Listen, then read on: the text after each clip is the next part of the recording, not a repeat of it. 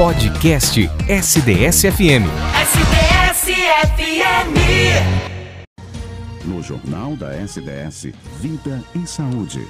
Falar de vida e saúde, falar de água, tô tomando a minha aqui, viu? Dou uma pausa. Esses essas transições, essas vinhetas me dão uma pausa para poder tomar água também, viu? Ainda mais quem fala, né, Zanelli? Precisa se hidratar. E falando de água, gente, dia 22 de março foi o Dia Mundial da Água. E a importância dessa substância, de você ingerir diariamente, quanto ingerir, enfim, algumas dúvidas que ainda é, é, acumulam na cabeça de cada um.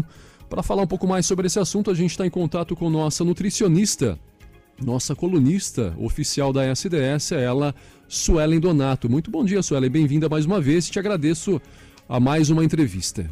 Muito obrigada, André. Agradeço. Obrigada a todos os ouvintes e vamos falar dela, né? Vamos lá. Água. Pois é, tão importante, né, Suelen? Fala pra gente quando tomar água, quando eu devo, sinto a necessidade de ingerir água. Apenas quando eu tiver com sede ou não? Ótimo, André. Essa é uma pergunta que eu recebo demais no consultório. Uhum. Então, as pessoas estão muito adaptadas a lembrar da água apenas na hora das refeições principais.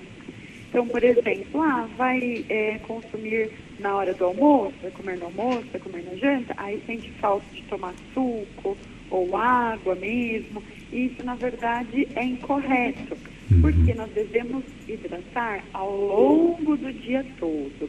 E sempre baseado no cálculo mínimo de 30 ml a 35 ml por quilo de peso. Então, as pessoas precisam fazer essa continha em casa, por exemplo, uma pessoa que pesa 100 quilos. Tá. Então, ela precisa tomar aí 3 litros a 3 litros e meio de água por dia, no mínimo, mas isso tem que ser distribuído ao longo do dia todo. Então, temos que fracionar para não ter aquela sede e só querer tomar no momento da refeição em específico. Então não tem aquela que a gente sempre ouvia falar, ah, tem que ser 2 litros por dia. Isso vai de cada pessoa, né? Vai de cada pessoa. Entendi. Dois litros seria o mínimo para uma população aí de 60, 70 quilos. Uhum. Mas o ideal é que a gente faça essa continha e personalize. E aí tem que distribuir ao longo do dia. Com certeza, André, porque assim, aquelas pessoas que falam que só tem sede à noite, Uhum. é porque o corpo dela sentiu sede o dia todo, ela não tomou água e à noite ele está sofrendo demais e ele realmente dá aqueles sinais de desidratação. E- Então é muito comum ter pessoas que falam, ah, eu só tenho sede à noite, mas não é que só tem sede à noite, é que não hidratou o dia todo, à noite o organismo está desidratado e pede assim, pelo amor de Deus, dá água. Então eu preciso que eh, seja tomada essa água distribuída. E quem consegue tomar água logo pela manhã vai fazer realmente um detox no organismo, vai eliminar Entendi. toxinas, limpar os rins. Então, o ideal é que nós já começássemos aí tomando um, dois copos de água logo ao acordar em jejum. Seria muito bem-vindo esse hábito. Antes do café. Antes mesmo do café, isso mesmo. Que aí hidrata todo o organismo, já começa o dia bem, né? Com certeza, André. Muitas vezes as pessoas não percebem, mas aquela indisposição mental ao longo do dia, aquela falta de foco, desânimo, preguiçinha, parece que não está raciocinando mais bem, é a desidratação. Olha só. Então as pessoas falam, ah, vou tomar um café, comer um carboidrato, uma bolacha, um pão para dar um ânimo. Não, toma Na água. verdade, era hidratação que estava faltando ali. Olha só que coisa. Em relação aos momentos de ingerir essa água, Suelen, é uma dúvida. Posso tomar ao longo das refeições? Quando você sentir a necessidade de tomar durante a refeição, o volume não deve passar de 150 ml, então menos de um copinho americano. Por quê? Se quer tomar muito, né? Então, por exemplo, tem pessoas que querem tomar meio litro de água junto com a comida. Isso compromete toda a capacidade digestiva, a, toda a excreção do- ali do ácido né, clorídrico do estômago. Uhum. Então os alimentos acabam sofrendo aí uma distorção, prejudica mesmo, dá aquele empachamento, aquela preguiça de tomar líquido e com comida, né? Então a gente vai ficar se sentindo improdutivo depois de encher muito o estômago de uma vez. Então o limite 150 ml de água mesmo, ou água com limão espremido, mas evitar realmente os próprios sucos ou refrigerante junto à refeição. O ideal é sempre após a refeição, seria o ideal ali, não para não comprometer também a refeição, né? Ideal seria assim, André, antes de você começar a se alimentar, por exemplo, uns 10, 15 minutinhos antes, Uhum. você já tomar um, dois copos de água, é natural que você consiga ter mais controle do apetite ali, no Entendi. almoço, no jantar. Isso ajuda muito para quem quer emagrecer. Então, tomar ali água um tempinho antes de ir para a refeição não tem problema. 150 ml, mas o ideal é que seja pós, pós 40 minutos, por exemplo, da refeição, aí pode voltar a hidratação. Você falou da água com limão, né? Existe algum outro é, líquido que possa funcionar também como hidratante, Suelen? André, é, embora a recomendação seja água mesmo, Tá. porque ela que hidrata de verdade, mas para as pessoas que têm dificuldade de tomar água, podem fazer, por exemplo, água saborizada, que está super em alta. Então, água com limão espremido, hortelã, gengibre, canela, cravo, frutas picadas. Então, assim, é muito legal esse consumo de, de água saborizada, é bem interessante isso.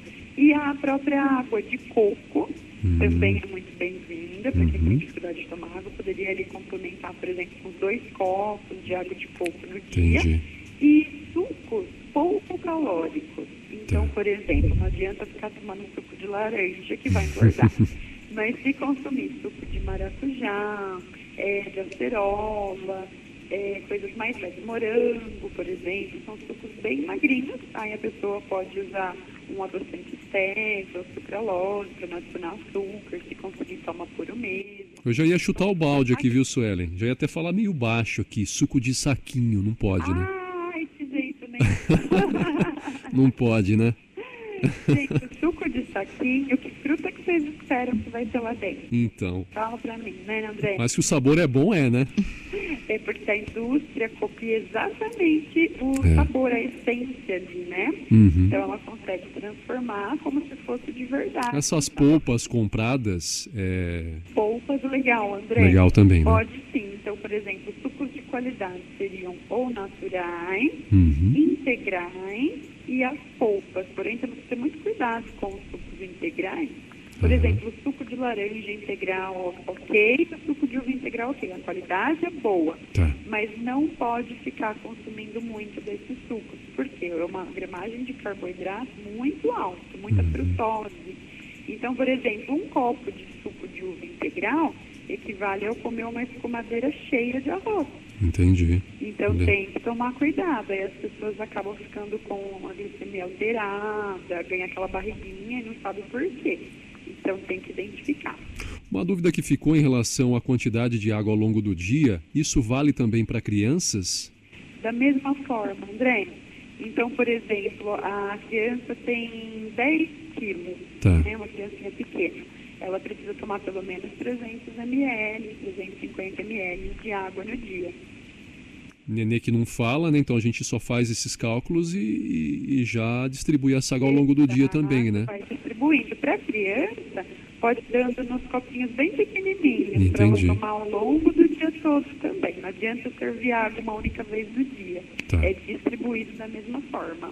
Para a gente fechar em relação a saber se eu estou hidratado ou não, né? Tô saciado. Ótimo, vamos lá.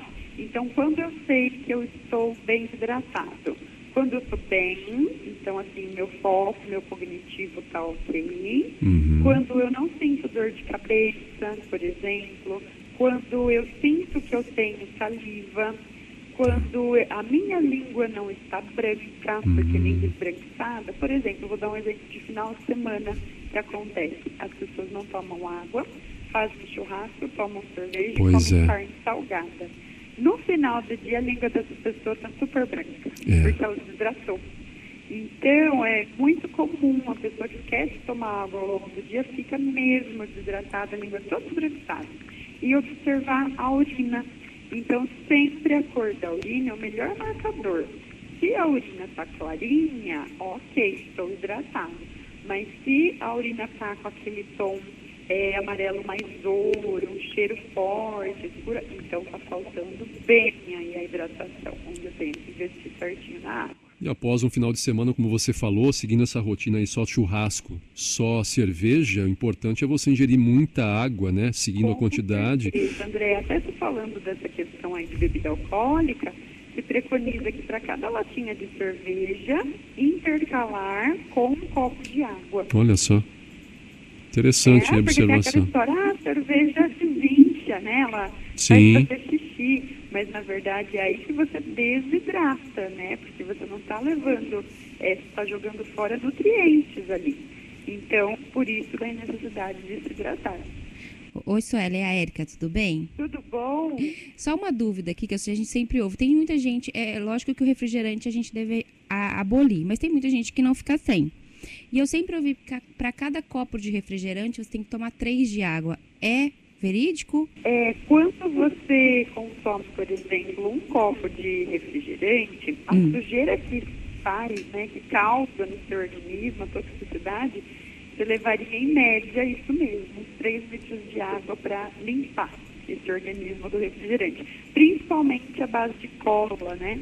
Então, refrigerantes à base de cola, mais ainda, que é o que é feito mais tóxico. Mas, assim, para suprir a necessidade do refrigerante, eu sugiro para quem sente muita falta, Uhum. água com gás, gelo e limão. Ah, tá. Resumindo, mais ajuda, aconse- né? Já. Com certeza. E resumindo, o mais aconselhado é água. É Saúde é água, água, né, Não, é evitar o refrigerante e, e água, né? Sem dúvidas, sem dúvidas, isso mesmo. Quanto mais seja evitado, melhor. Eu penso assim, nada é proibido, Sim, mas é, vamos fazer igual no tempo de nossas mães, nossos avós. Verdade. Refrigerante não era todo dia na geladeira, né? Não. gente? Era Natal, na Páscoa, no Ano Novo, no máximo. Final de semana. Na semana, É. exatamente. Então, assim, tudo que a gente coloca esporádico não vai dar prejuízo. não. Mas aquele consumo de não deixar faltar refrigerante em casa, esse sim é muito maléfico. À medida que eu me exponho aos alimentos nocivos, é que eu vou ter um prejuízo. Muito bem, sou Ellen Donato, nossa nutricionista, colunista da SDS. Agradecer mais uma vez a entrevista. Semana que vem está de volta com mais um assunto. Com certeza, André, eu que agradeço. Boa semana, viu? Tchau. Obrigado. Obrigada. Tchau, tchau. tchau.